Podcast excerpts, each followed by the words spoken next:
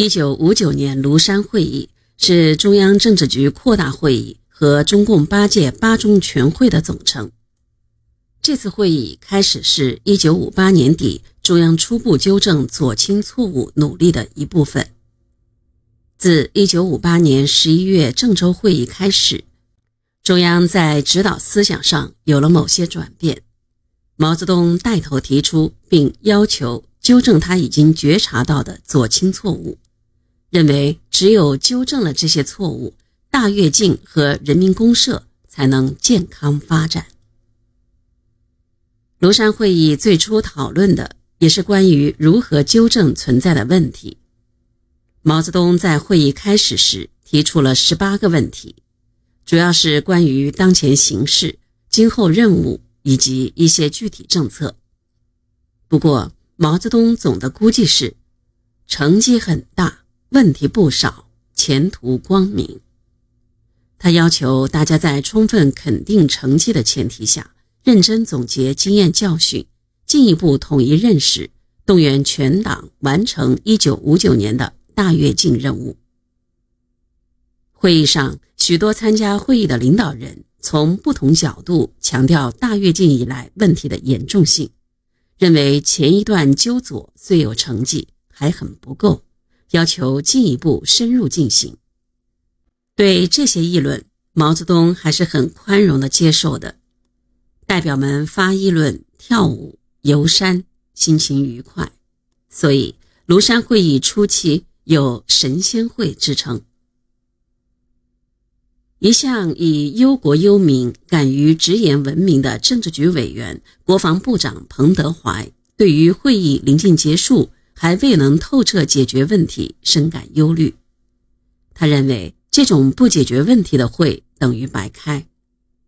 出于对事业负责的态度，他于七月十四日给毛泽东写了一封信，陈述意见，希望能得到毛泽东的理解和支持，以利于会议正确的总结经验教训。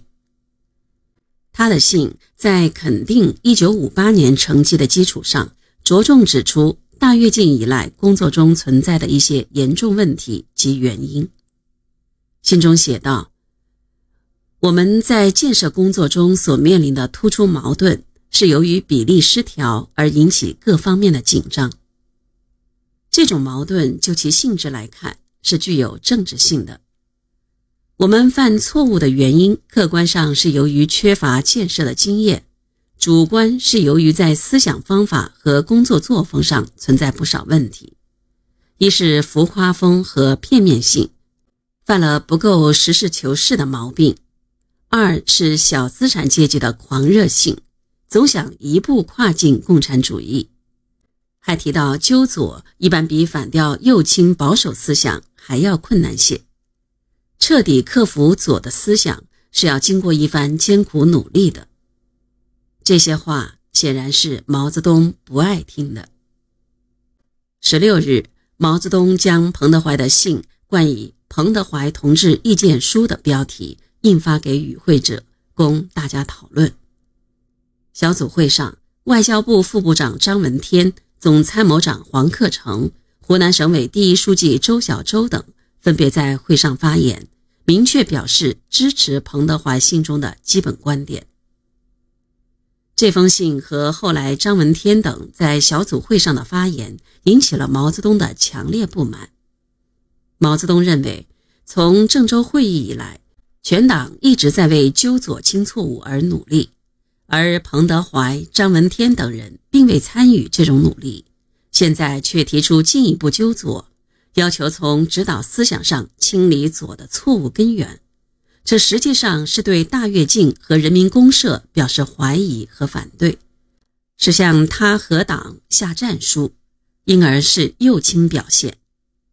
由于对彭德怀、张闻天在历史上就既有不满，更加重了毛泽东对他们的反感和猜疑，认为他们是居心不良，借机向党进攻。